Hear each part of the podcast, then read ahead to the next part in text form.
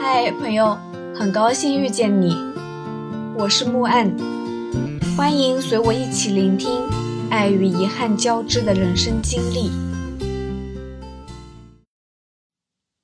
我和彤彤都没有想到，到桂林的第二天，为了看日出，真的四点多就起床了。于是下午一点钟，坐车出龙脊的路上，两个人都睡得比猪还沉。完美诠释了上车睡觉、下车拍照的旅游模式。那时候就觉得吧，自驾游有自驾游的乐趣，公共交通有公共交通的乐趣，导致我那么多年来从来没有过自驾游。哪怕当初去新疆也是坐的公共交通。你想新疆多大呀？我记得在新疆还坐了好几次飞机呢。因为太远了。当然，关于我的车技能不能自驾游，那又是另外一个话题了。其实我还蛮想要走一趟独库公路的。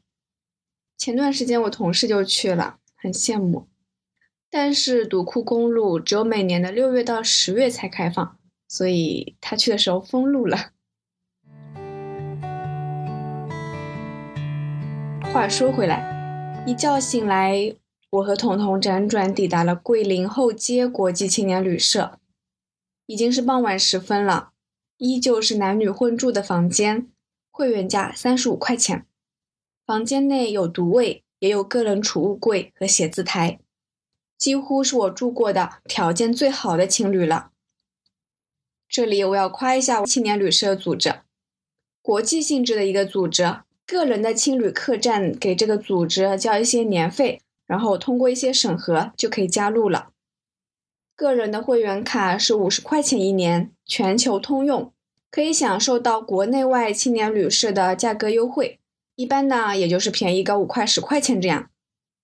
可能七八年前大家都还比较淳朴吧。反正我在青旅交到过很多朋友，每个人都很热心、真诚、友好。而现在，越来越多的店铺啊，打着青旅的旗号，价格高昂，条件又很一般，早就没有了当初的那种氛围了，还不如住酒店呢。在桂林短暂的停留了一晚上，我跟彤彤两个人想吃一点广西特色美食，向当地人打听了一下特色餐饮，回复：米粉呀，来桂林嘛，不吃桂林米粉。难道吃刺五打面吗？我和彤彤最终吃了两碗米粉。第二天早上早起去游漓江，出门的时候向青旅的朋友打听哪儿有早餐店，回答：米粉呀，路口那家米粉店可以去尝尝哦。我很不解，问道：早餐就吃米粉吗？回答：对啊，吃米粉啊。行吧，第三天的早上，我和彤彤不情不愿的又吃了米粉。那时候还完全没有意识到，这对我未来的日子会造成多大的影响。都说桂林山水甲天下，阳朔山水甲桂林嘛。去广西怎么可能不去阳朔？去阳朔怎么可能不游漓江？吃完米粉，我们一路南下。漓江的山水哼响全国，桂林是山水融合的最高境界，而阳朔在这一片水墨丹青之中，是自然和青春的跳跃，是尼克松也会留恋的地方。听说是一个人一生中必去一次的地方。听说这里的山水会讲故事呢。早上八点多。我们提前在某宝上预定好的竹筏师傅准时出现了。我们的计划是乘竹筏由漓江金华段杨堤至新平路段，在新平下船后，顺便逛一下新平古镇，然后再去阳朔。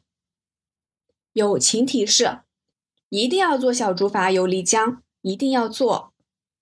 你可以不吵着二十元人民币的景点拍照，但是不可以不坐漓江的小竹筏。坐在小竹筏上，顺着水流飘着，那种感觉真的很美妙。有一种武侠剧的仙气。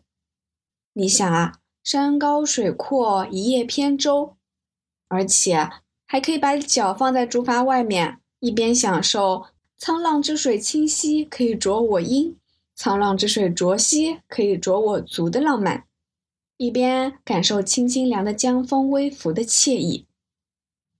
坐在竹筏上，看筏工慢慢的撑起长篙，将我们送入画里，将作青罗带，山庐碧玉簪。流连于仙境之间。我个人感觉啊，这个漓江竹筏游是我整个广西之旅体验最棒的一段，也是那么多年来我印象比较深的一段体验了。怎么形容呢？不知道大家有没有看过最近很火的一部电视剧《山河令》？有一个场景就是在熙来攘往的街边。主角温客行问周子舒说：“阿旭啊，偌大的江湖，你觉得有几个人能称得上是当世的英雄啊？”周子舒是这么回答的：“我已经过了想做英雄的年纪了，如今只是一介天涯浪客，岂敢妄论？老温，你是想做英雄，还是想做浪客？”温客行笑着说。让他们英雄荟萃去吧，天涯浪客为君与吾足矣。当我泛舟湖上的时候，我就是这种让他们英雄荟萃去吧，我只想两人一舟，浪迹天涯罢了。这种感觉，俗世纷纷扰扰，幸好还有这段短暂的行程，让我们放下烦恼，哼想这人间好时节，也不枉来这凡尘走一遭了。大概一两个小时以后吧，抵达岸边。其实走漓江杨堤到新平路这一段应该花不了那么久，大概是因为我和彤彤看起来真的很像是没有见过世面的样子，竹筏师傅就走得格外缓慢，不断给我们讲解两岸人文风光和传说，让我们充分享受到了美好时光。我前年去苏州的时候坐了乌篷船。乘船师傅好像已经没有那么淳朴了，行至半路，然后拿出了收款二维码，开始问我们收小费，唱一首歌收一首歌的小费。在新平码头下船后，我们凭着竹筏小票坐了免费的电瓶车去新平，还在二十元人民币的风景区拍了照。桂林的山水要比杭州的好二十倍，为啥呢？因为桂林是二十元人民币的背面风景，杭州呢是一元人民币的背面风景。我们花了一两个小时在新平随便吃了点饭，就坐汽车前往阳朔了。我也不知道为什么吃个饭花了那么久，可能是去逛了新平古镇，但是我对此完全没有印象了。我对整个新平都没有印象。至于吃了什么？大概、也许、可能、应该就是米粉了吧。除了米粉，我想不出还在桂林吃过什么别的东西了。一叶轻舟过，是忆阳朔，我来啦。阳朔是公认的背包客天堂，也是我们意料之中的意外之喜。在阳朔住的青旅也很有江湖气息。叫花满楼青年旅社，不知道世界上另一个城市的另一个角落里，会不会有一家叫陆小凤的青旅呢？第三天的行程主要就是逛阳朔了。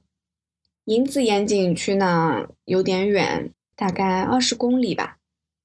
听说有着亚洲最美的岩洞之称，门票八十元，包含了旅游往返专线的车的车票。有人说，虽然门票稍微有那么点贵，但值得一看。然后很不巧的是，我俩第三天都起晚了，两个人懒懒的，对银子岩提不起任何兴趣来。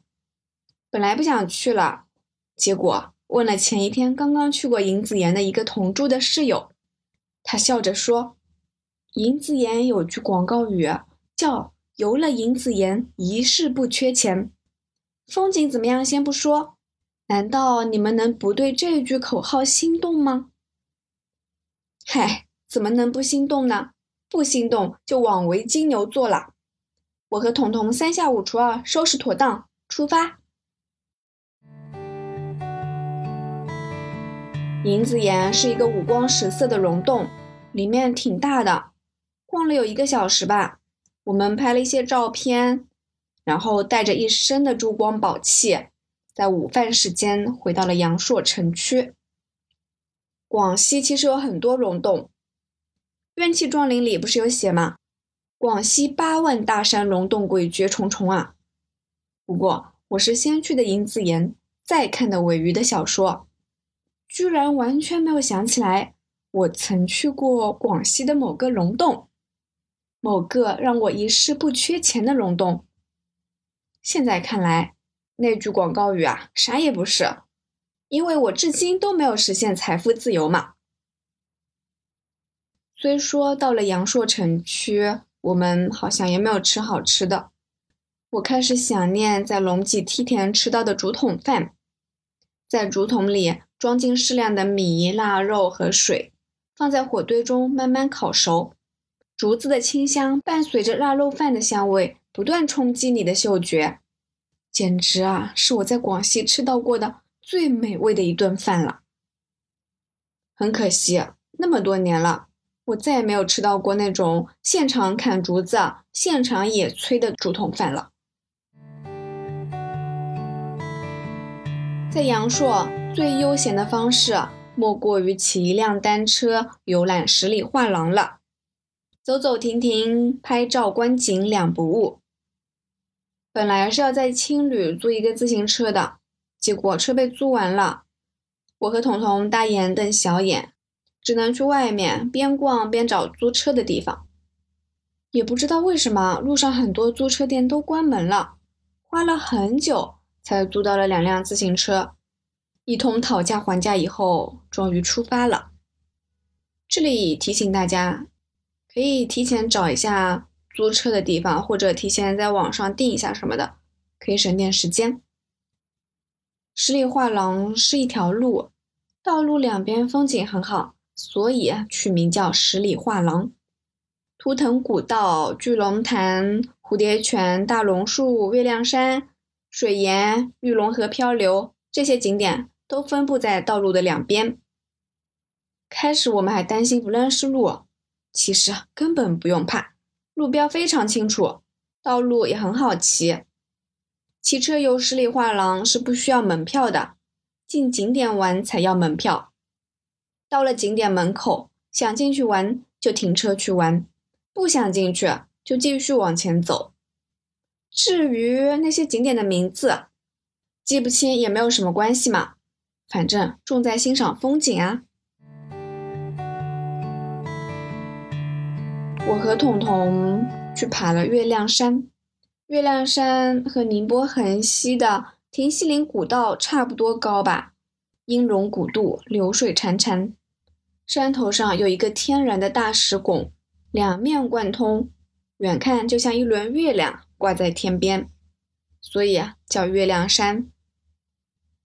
下山之后呢，时间也不早了，我们要去汽车站坐车回桂林，再从桂林坐火车去南宁。而且鉴于之前我们已经游了漓江金华竹筏漂流，所以啊也就没有再去玉龙河漂流。不过建议有时间的朋友还是可以去体验一下的，虽然都是竹筏漂流，但景色和感觉是完全不同的。漓江的山水风光，气壮山河，壮丽多姿，很大气。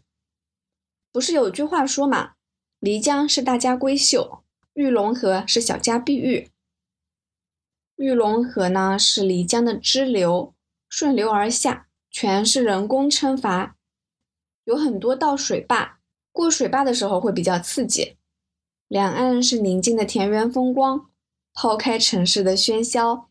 静静的享受安逸的世外桃源。如果以后有机会再去阳朔，我应该会第一时间去感受一下玉龙河漂流。旅行嘛，总要留点遗憾。我希望现实一切圆满，但我也知道世间多无奈。有遗憾也不失为一种美好吧。感谢收听，希望这个播客能陪你度过每一段孤独的旅程，彼此温暖，彼此治愈。希望来到这里的你可以放下一天的疲惫，尽享这人间好时节。也欢迎大家转发、订阅、赞赏、支持。我们下期见。